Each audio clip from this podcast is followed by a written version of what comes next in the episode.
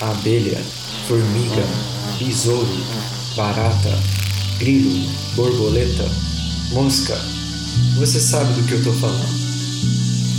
Os insetos permeiam a vida na Terra. O que você sabe sobre eles? Eu sou o Caio. E eu sou o Pedro. Você está escutando O zumbido do mosquito, o canto da cigarra. a pulga atrás da orelha. Você está escutando Bug Bites, o seu podcast sobre insetos. Estamos começando mais um Bug Bites. falando diretamente da Toca do Besouro Studios. E essa semana, como no domingo agora foi o segundo dia do Enem 2018, a gente procurou as questões das últimas seis provas que falavam sobre insetos e sobre artrópodes. E a gente descobriu bastante coisa muito interessante. É isso aí. Mas, Caio, antes do nosso episódio, a gente tem alguns recadinhos. O primeiro é que se você está escutando a gente pela primeira vez, saiba que estamos em todas as plataformas de podcast, em todos os agregadores e no Spotify. Se você quiser aprender a escutar nossos episódios direto no seu celular, é só entrar no link que a gente deixa aqui na descrição desse episódio. Exatamente. E lembrando também que todo o nosso conteúdo é 100% gratuito e que a gente está em todas as redes sociais: no Instagram, no YouTube, no Twitter, no Facebook, no LinkedIn. Segue a gente lá. Bug Bites Podcast. É muito fácil de encontrar. E Pedro, e o Novembro Azul, hein? É isso aí, Caio. Novembro Azul é o mês para o homem deixar de ter preconceito e cuidar da sua própria saúde. O Ministério da Saúde preparou seis medidas para uma vida mais saudável. Semana passada a gente falou da primeira medida, que era ter uma alimentação saudável. Essa semana a gente vai falar sobre a segunda medida, que é praticar atividade física. Exatamente.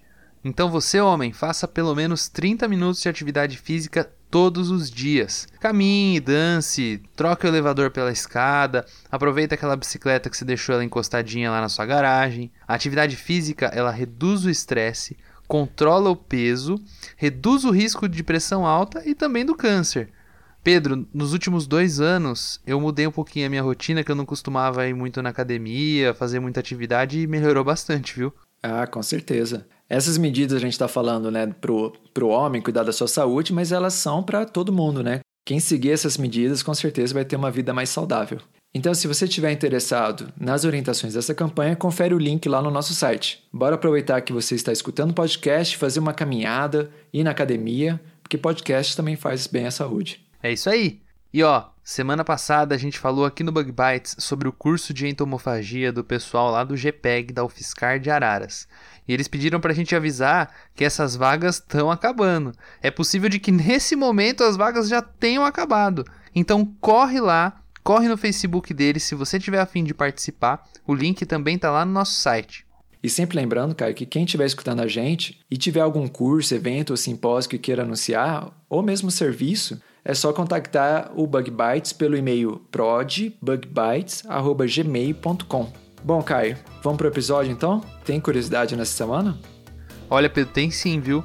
Inclusive essa curiosidade tem bastante a ver com o Enem. Ah, é? Interessante, hein? Bom, mas toca a vinheta aí, vai pra gente falar da nossa curiosidade.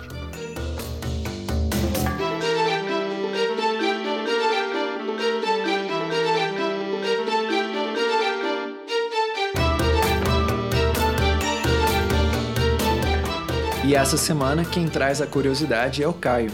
Diz aí, Caio, o que, que você tem pra gente? Bom, Pedro, é o seguinte, né? No Enem, hoje em dia, você se inscreve, faz a prova e tal, mas só depois que o resultado sai é que você consegue escolher qual carreira que você vai querer seguir ou que você vai se inscrever, né, para você tentar a sua vaga no vestibular. Então eu pensei assim, pô, já pensou que legal se a gente pudesse fazer uma graduação em entomologia, como por exemplo em alguns países como nos Estados Unidos? Aí o pessoal que fez o Enem podia se inscrever para entomologia, né? Pois é, eu lembro até que a gente comentou um pouquinho sobre isso no episódio anterior, né? Mas a gente ficou de, de procurar para saber mais. É isso aí, Pedro. Então, pensando nisso, né?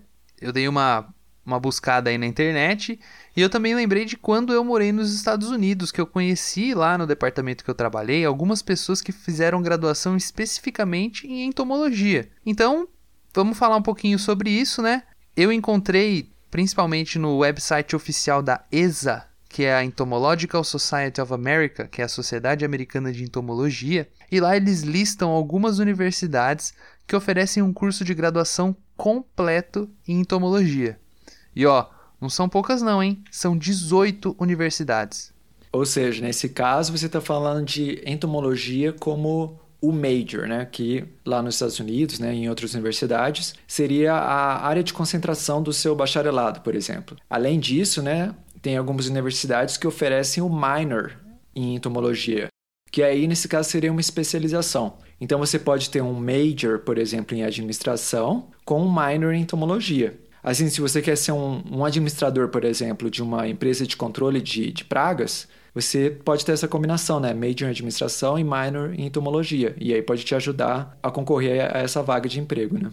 E se o nosso ouvinte ficou curioso, é só dar uma olhadinha no link do website da Entomological Society of America, que a gente vai deixar lá no nosso site do Bug Bites. O link tá no post. Mas, Kai, vamos para contextualizar é, esse curso de graduação em entomologia. O que, que alguém pode fazer né, com um bacharelado em entomologia? É muito diferente do que alguém com pós-graduação nessa área faria? Bom, Pedro, eu fui lá no site da University of California em Davis, que é um dos lugares onde esse curso é oferecido, e lá eles descrevem os entomólogos né, como um indivíduo que é dedicado a estudar os insetos em todos os contextos, desde as suas ações em sistemas biológicos até a sua importância para a humanidade. Esse profissional ele vai ter que trabalhar, por exemplo, pesquisando sobre todos esses assuntos, ou então procurando métodos de controlar pragas agrícolas ou pragas domésticas, ou até mesmo estudando meios de aumentar insetos economicamente úteis, como os agentes de controle biológico, as abelhas que produzem o mel, ou então até mesmo insetos que são usados na alimentação.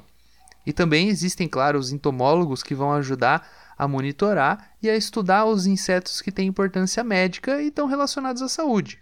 É interessante. Parece que não tem muita diferença, né, para quem faz bacharelado em entomologia e quem faz uma pós-graduação em entomologia, né? Bom, Pedro, no caso, o graduando em entomologia, ele ia fazer desde o início da graduação as disciplinas básicas, que seriam aí os cursos de ciências naturais e matemática, por exemplo, mas desde o início focadas só em insetos. Se na biologia ou na agronomia você aprende sobre diversidade e taxonomia de insetos, em uma graduação em entomologia, o aluno ele poderia aprender também sobre criação e manutenção de insetos. Isso ia dar uma maior autoridade e uma especialização mais focada ao aluno, né? Com certeza, Caio. Mas assim, pensando nesse curso de graduação em entomologia, a gente sabe que não existe aqui no Brasil e você deu alguns exemplos aí de universidades americanas. Mas este curso existe em, em outros países também? Com certeza, Pedro, existem cursos de graduação em entomologia em diversos outros países, como alguns da Europa, como a Inglaterra, França, Holanda, e tem até em países aqui na América, como por exemplo o Canadá. Bem que a gente podia ter aqui no Brasil, né? Com certeza, Caio, mas a gente sempre tem que manter em mente, né, que o curso pode até ser legal, né, mas será que vai ter emprego para quem se graduar em entomologia? Olha, Pedro, na minha opinião, vai ter sim, viu? Muitas vezes um curso ele é bem especializado em um determinado assunto, como seria o caso da entomologia, e isso pode ser um tiro certo. Para quem quiser seguir a carreira, por exemplo, em um museu ou um instituto de pesquisa que estuda insetos, ia ser bem legal ter uma base de entomologia adquirida desde o início da graduação. Isso poderia permitir o aluno focar mais na área que tivesse interesse. É, na realidade, se a gente for pensar, né, tem muito biólogo, muito agrônomo, né, que já sai da, da graduação e vai trabalhar com insetos, né? Talvez presta um concurso, talvez acaba achando uma carreira em uma empresa e ele acaba tendo insetos como seu objeto de trabalho, mesmo sem ter tido muita especialização, né? Exatamente, Pedro. Eu, por exemplo, tenho amigos, né, tenho conhecidos que eles saíram da graduação para trabalhar direto com controle biológico de pragas, sem fazer pós-graduação, sem fazer nada, só com agronomia. E é legal que o próprio mercado de trabalho valoriza o profissional de entomologia, desde que, claro, exista uma cultura dessa carreira, né? Então, só para ter uma ideia, eu fiz uma, uma busca rapidinha lá no LinkedIn por vagas para entomólogos. Eu busquei lá Entomology Worldwide. E ó, não tem muito pouca vaga não, hein? Só nos Estados Unidos eu encontrei mais de 900 vagas abertas, cara. É bastante, né? Mas você tá dizendo para nível de bacharelado? Exatamente, Pedro, para nível de bacharelado. Só para você ter uma ideia, tem desde vagas em grandes empresas multinacionais, como por exemplo a Monsanto ou a Bayer, trabalhando no campo, buscando pragas, desenvolvendo tecnologias, fazendo amostragem, identificando insetos, até vagas, por exemplo, como em escolas e universidades, onde eles buscam profissionais que vão ensinar e divulgar entomologia. Mas aí, nesse caso, algumas vezes exige pós-graduação. E tem também, claro, as vagas em agências de saúde para ajudar na prevenção de insetos vetores ou até identificando eles, por exemplo. Tem vagas em organizações sem fins lucrativas, vaga em museu, em parque estadual e federal, auxiliando profissionais a, auxiliando os profissionais a resolverem os mais diversos problemas. Parece ter bastante vantagem, né, em ter somente o bacharelado em entomologia, embora essas vagas que você listou, né, provavelmente tanto quem é bacharel como é pós-graduado em entomologia poderia disputar essas vagas, né? É isso mesmo, Pedro, mas além dessas vagas de pesquisa e de extensão, tem gente com graduação em entomologia que pode trabalhar, por exemplo, numa empresa de seguros rurais, numa empresa de seguros urbanos, para ver né, os dados das pragas, tanto em plantações como em casas que vão ser seguradas. Tem bacharel em entomologia sendo contratado para vender um determinado produto ou analisando a entomologia economicamente em diversos setores, em cargos administrativos.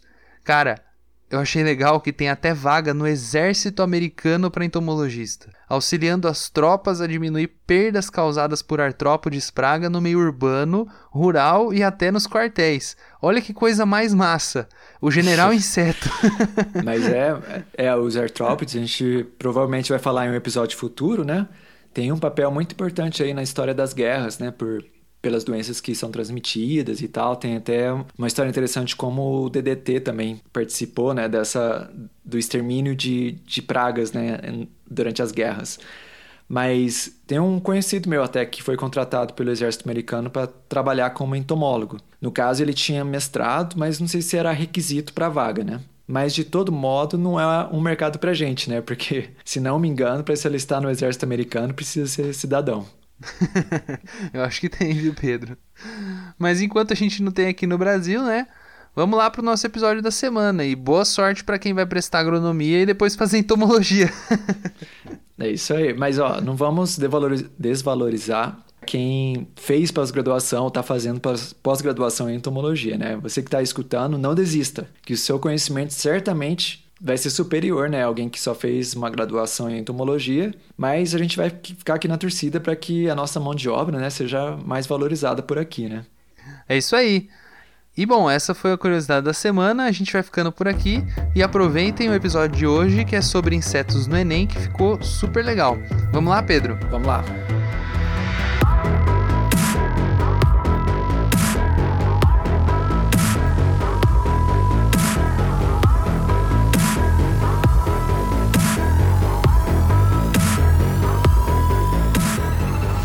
Bom, o primeiro Enem foi aplicado em 1998.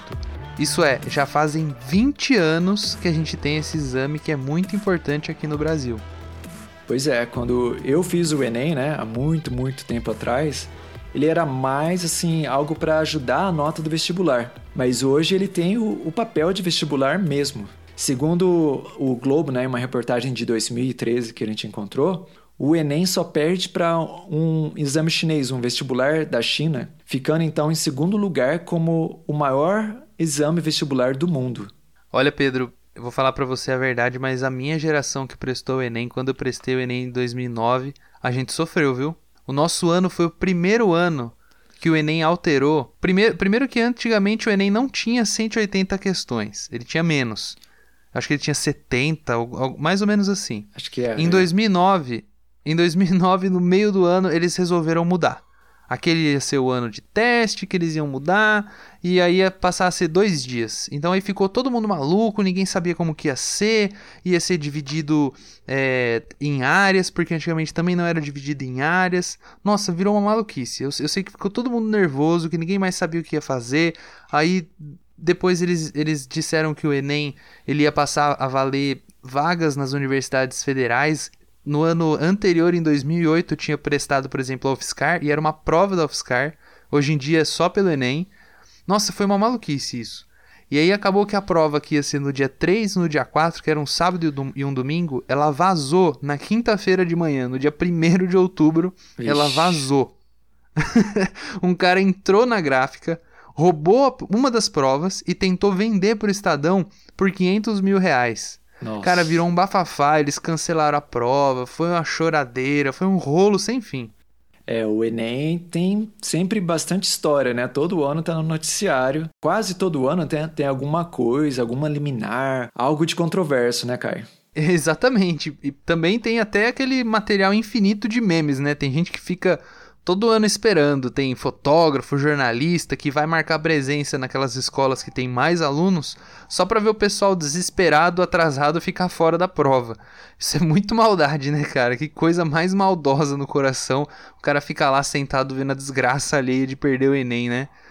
E olha, Pedro, tem até gente que lida com o Enem como se fosse uma atração turística. Por exemplo, teve um dinamarquês que, se eu não me engano, foi ano passado, ele foi até uma escola de Curitiba para ver a chamada tradição brasileira de candidatos que chegam atrasados ao Enem.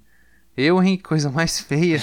Sair lá da Dinamarca para vir ver a desgraça alheia. Por que, que não vem aqui ajudar os outros? Eu, hein? Mas claro, né, o Enem tem muito mais do que isso. Como eu já falei, né, em 2009 teve Enem furtado, em 2010 vazaram informações de inscritos que o pessoal passou a se inscrever na internet.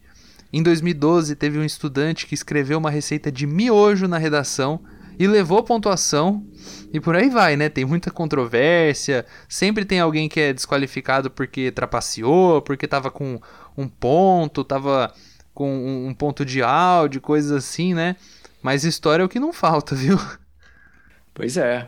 Mas você que está escutando o Bug Bites, Agora já deve estar perguntando, né? O Bug Bites, o seu podcast sobre insetos, não é o seu podcast do cursinho, né? o que, que a gente quer fazer hoje, né? O que a gente quer fazer hoje é compartilhar com você, ouvinte, o aparecimento de insetos na prova. É isso aí. Então eu e o Caio, a gente ficou se perguntando né, se existe alguma área ou algum inseto que cai mais no Enem. O que, que será que deve ser o, o mais importante no vestibular? Será que tem um inseto favorito? Nós pegamos todas as provas, todos os cadernos dos últimos cinco anos e a gente ficou procurando qualquer menção a inseto ou outro artrópode. Foram mais de 500 perguntas que a gente leu, uma a uma, e a gente achou umas coisas bem interessantes. Com certeza, Pedro. Sem falar que a gente também deu uma procurada em provas passadas, até antes de 2013, para dar uma perspectiva um pouquinho maior dos temas que foram mais recorrentes nessa prova. Vamos lá ver o que a gente aprendeu com isso, Pedro? Vamos lá.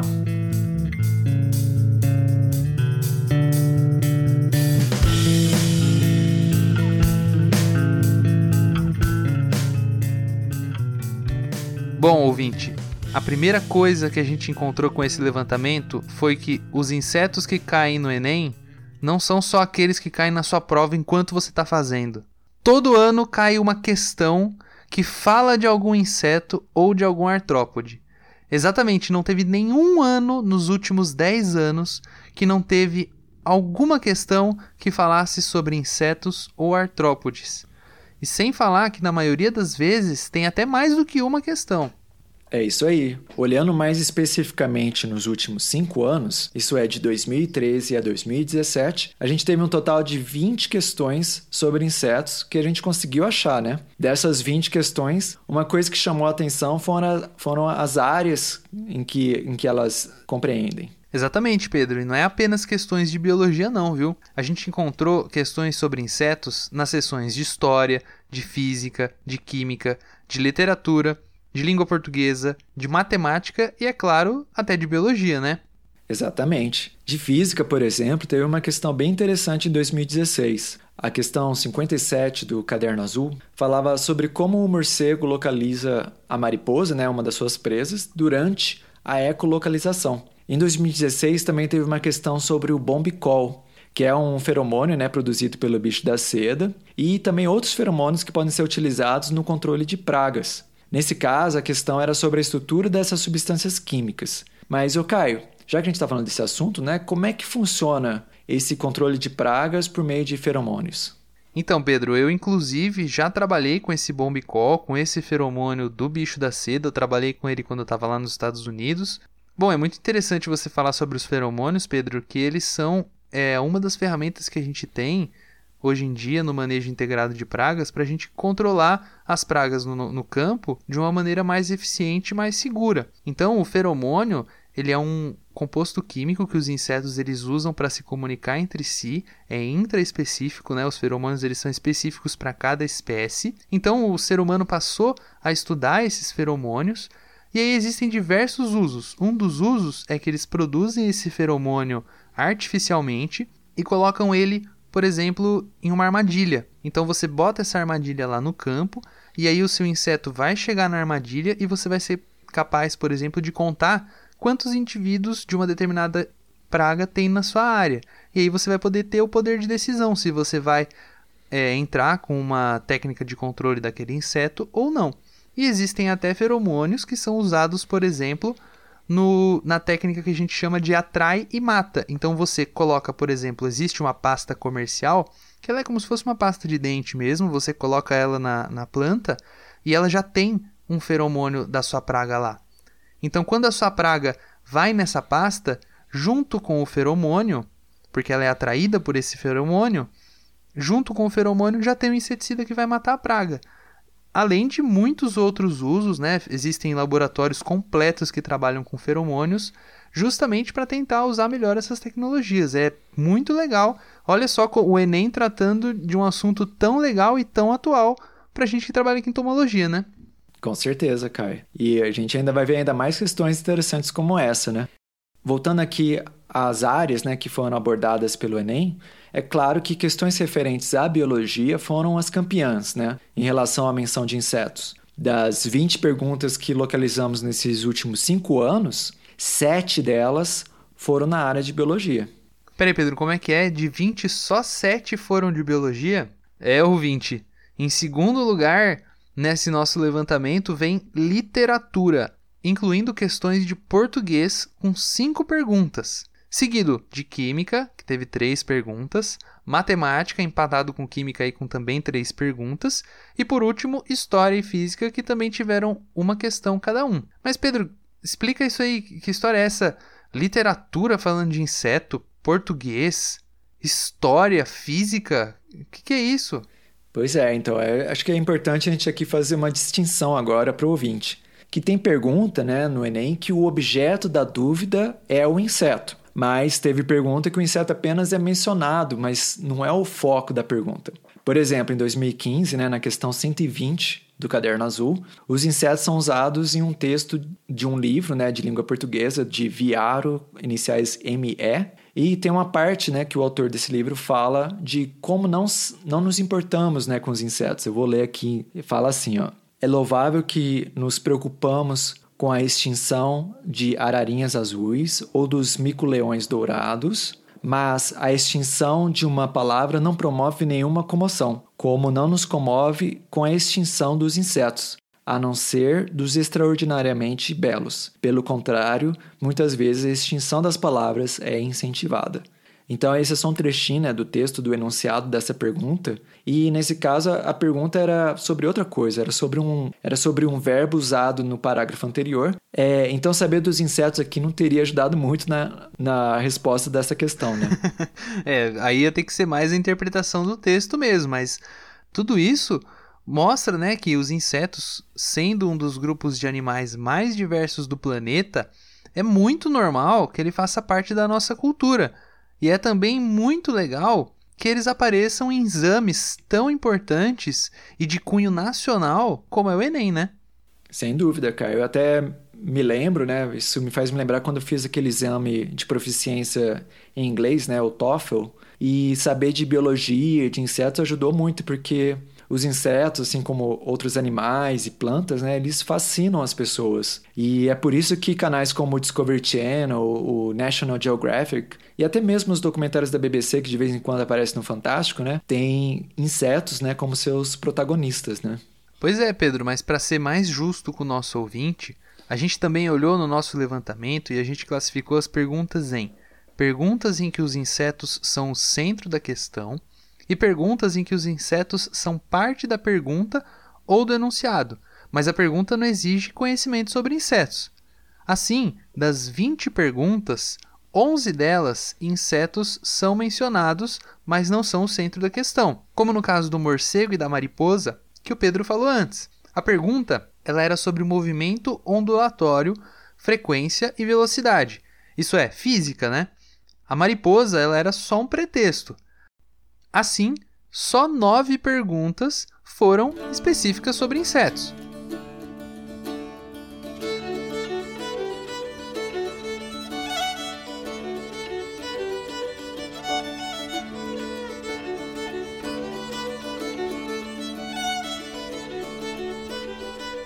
Mas afinal, Pedro, qual que é o inseto campeão de questões no Enem? A gente falou bastante das áreas, das questões interessantes, mas o nosso ouvinte quer saber: os abundantes e diversos besouros, as famosas joaninhas ou até as borboletas que todo mundo acha linda e gosta muito. Foram alguns desses insetos os campeões das perguntas?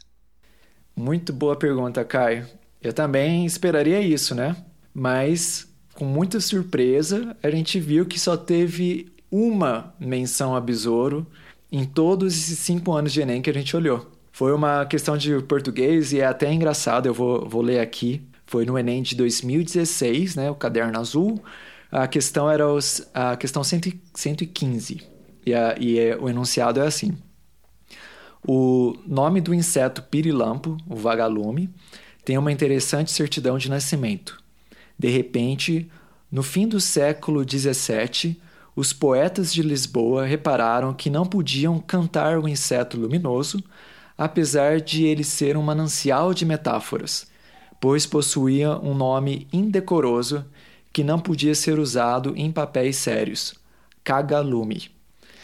Foi então que o Foi então que o dicionarista Rafael Blutot inventou a palavra pirilampo, a partir do grego pir, significando fogo, e lampas, cadeia.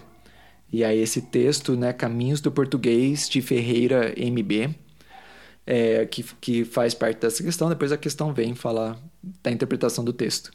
Então essa foi a única menção de besouro que a gente encontrou. Até nos Enems anteriores, né, que a gente folheou um pouquinho, não tinha nada assim que a gente conseguiu encontrar. A gente não fez uma busca exaustiva, né? Mas não tinha nada de borboleta, nada de joaninha, nada de pulga, nenhum desses insetos comuns, né? Formiga e abelha, por exemplo, são raramente mencionados, mas, Caio, o campeão absoluto de todos os tempos é o mosquito da dengue, da zika, de outras doenças, o Aedes aegypti. Pois é, Pedro, o Enem adora questão sobre doenças transmitidas por mosquitos, principalmente a dengue.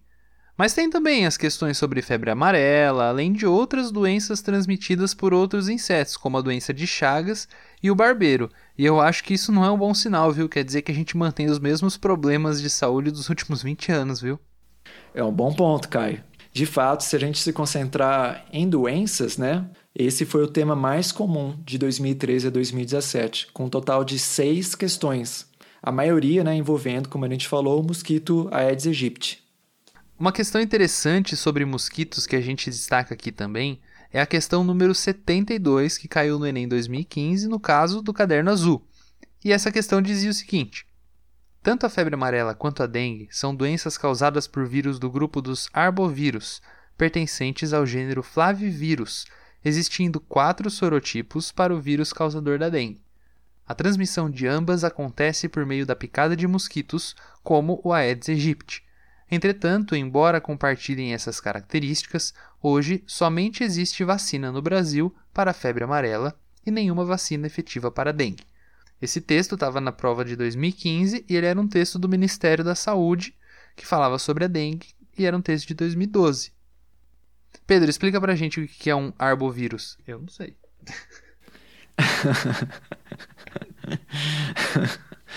então, arbovírus são vírus transmitidos por artrópodes. E aí nessa questão, né, eles tinham quatro opções, quer dizer, cinco, né? A, B, C, D e E. E a gente não vai ler todas, né? Mas o interessante é, é que a opção certa nesse caso, né? A, a pergunta era: esse fato pode ser atribuído a. E a, a questão, a resposta certa era B, né? A alta variabilidade antigênica do vírus, do vírus da dengue em relação ao vírus da febre amarela. Por que, que seria isso, Caio? Bom, Pedro, no caso, né, além de ser difícil de você fazer uma vacina contra cada sorotipo diferente, Tem ainda a questão de que existe um risco maior de se contrair a versão hemorrágica da dengue quando você é infectado por dois sorotipos diferentes. Na realidade, hoje já existem até vacinas contra a dengue. Elas são parcialmente efetivas e são aprovadas em diversos países, inclusive no Brasil. Cada vacina tem cada um dos quatro sorotipos de vírus na sua formulação. A taxa de sucesso é de 80 a 90% de prevenção, ou seja, ela está bem baixa ainda. Só que a situação complicou, porque eles descobriram agora que existe um quinto sorotipo desse vírus. É uma questão bem legal porque eles utilizaram a biologia desse vírus para que o aluno pudesse investigar e entender aqui que esse fator da, da vacina efetiva ser bem difícil de ser descoberta, qual que era a relação dessa dificuldade com a própria biologia do vírus.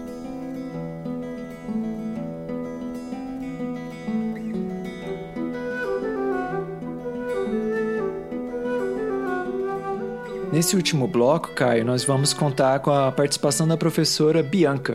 A Bianca, né, ela vai comentar o Enem deste ano de, de 2018, né? e dizer que questões sobre insetos caíram dessa vez, né? Mas antes disso, Caio, eu queria te perguntar o seguinte: quando a gente preparou esse roteiro, né, você comentou que gostou muito, né, de descobrir essas perguntas do Enem, que tanto eu como você já faz tempo que, que fez Enem, né? E eu compartilho também desse, desse sentimento, né? Muita coisa legal que a gente perde um pouco do contato depois que a gente começa a se especializar mais numa área, né? Eu queria te pedir então para compartilhar com o ouvinte se teve alguma questão assim que você gostou mais. Só não vale aquela do parasitoide. Mas eu tô brincando, pode falar. Se foi essa que você achou mais legal, pode falar. Olha, Pedro, para falar a verdade, nem foi a de parasitoides, viu? Eu, eu, foi bem legal a gente fazer esse trabalho, essa, essa busca que a gente fez, porque eu vi que, por exemplo, uma coisa que eu gosto muito também, que é a agricultura, ela tá sempre no Enem. Sabe, todo ano tem coisas sobre agricultura, tanto na parte de geografia, de biologia, isso é muito legal. Mas a questão de entomologia que eu gostei mesmo, que eu achei mais legal, foi uma questão da prova de 2015, que eu vi a prova azul, né, do segundo dia, que era a questão número 135, que falava por que as formigas não morrem quando elas são postas no forno micro-ondas. eu achei meio sanguinário isso, porque quem que foi colocar Senti uma formiga maldade, no... é. que maldade, né, fazer isso. Mas é bem interessante, cara. No caso, né, é, era uma, uma... No caso, era uma questão de português, então você tinha que falar sobre recursos linguísticos dessa questão, mas foi um texto bem informativo, sabe? Eu, eu acho que mesmo que a pessoa tenha errado aquela questão, ela conseguiu se informar. ah, é legal. Legal. Então eu vou ler aqui o, o, o textinho que eles postaram, o textinho que eles colocaram na prova. Por que as formigas não morrem quando postas em forno de microondas? As microondas são ondas eletromagnéticas com frequência muito alta. Elas causam vibração nas moléculas de água, e é isso que aquece a comida. Se o prato estiver seco, a sua temperatura não se altera. Da mesma maneira, se as formigas tiverem pouca água no seu corpo, podem sair incólumes. Já um ser humano não se sairia tão bem quanto esses insetos dentro de um forno de microondas superdimensionado. A água compõe 70% do corpo do ser humano, o que faria com que ele aquecesse. Microondas de baixa intensidade, porém, estão por toda parte, oriundas de telefonia celular, mas não há comprovação de que causem problemas para a população humana. Esse texto foi publicado na revista FAPESP pelo Okuno E. Achei muito legal essa questão justamente por causa disso, né? Que eles se utilizaram de um texto mais científico sobre entomologia para falar sobre recursos linguísticos. Eu achei muito legal isso. É, é que eu gosto, eu, eu gosto dessas coisas informativas também, então eu ia ficar feliz nessa questão, mesmo se eu não soubesse responder. ah, sim, cara, com certeza, muito interessante. Eu acho que essas questões, assim, né, só de a gente ter olhado já, já despertou várias curiosidades, né? Vários, vários conhecimentos que a gente já faz um tempo, né? Que não estava pensando muito a respeito. É bem interessante, né? O, o, o leque de informações que a pessoa precisa saber, né? Para poder se sair bem no, no, no Enem, né? Mas, Caio, vamos lá com a nossa correspondente especial, a professora Bianca? Vamos lá.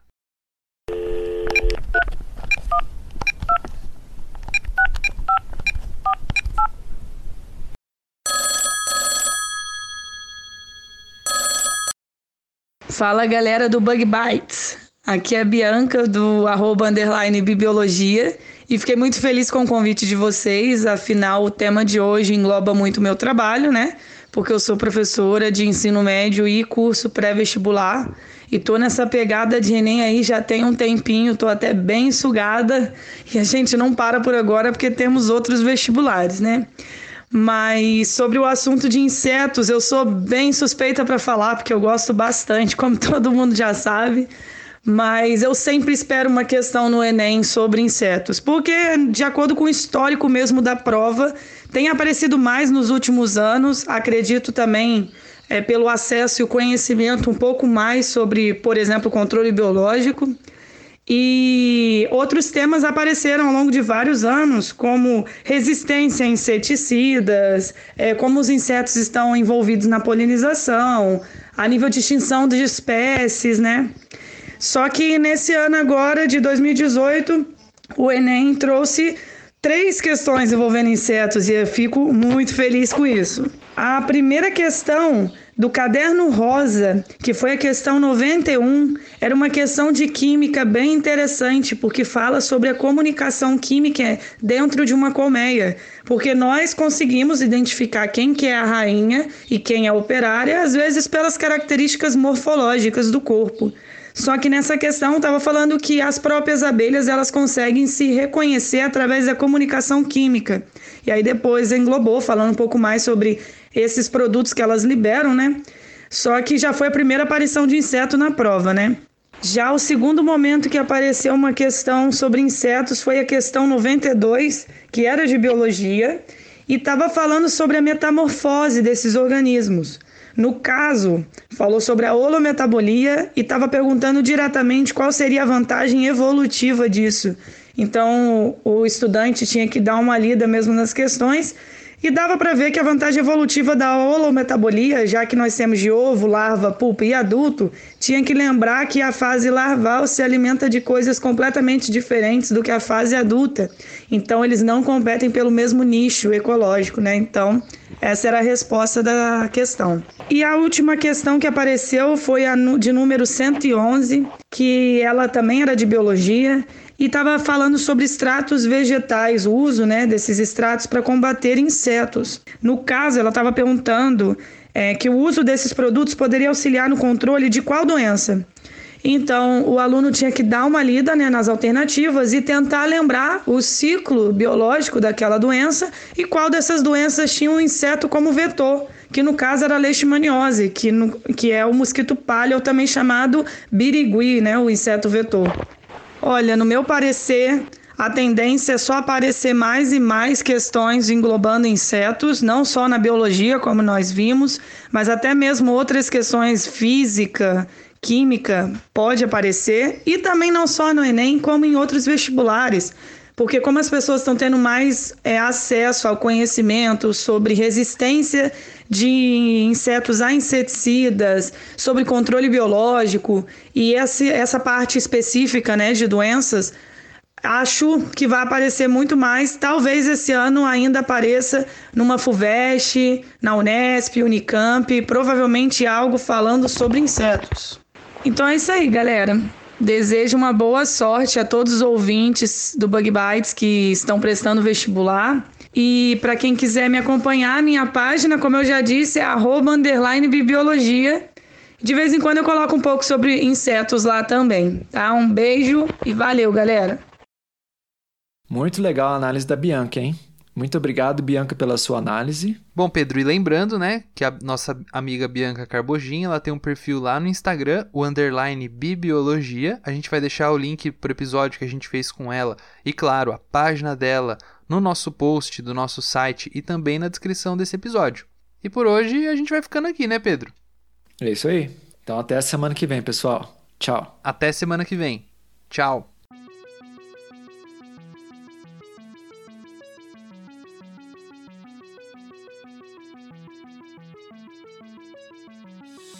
O Bug Bites é um projeto de divulgação científica relacionado aos insetos e à entomologia. Nosso conteúdo é produzido por especialistas da área e de acesso gratuito nas mais diferentes plataformas. O apoio de nossos ouvintes é muito importante. Se você gosta do nosso conteúdo, considere apoiar esse projeto. A partir de R$ 5,00 mensais, você pode apoiar o Bug Bites na plataforma Padrim. O link está na descrição do episódio.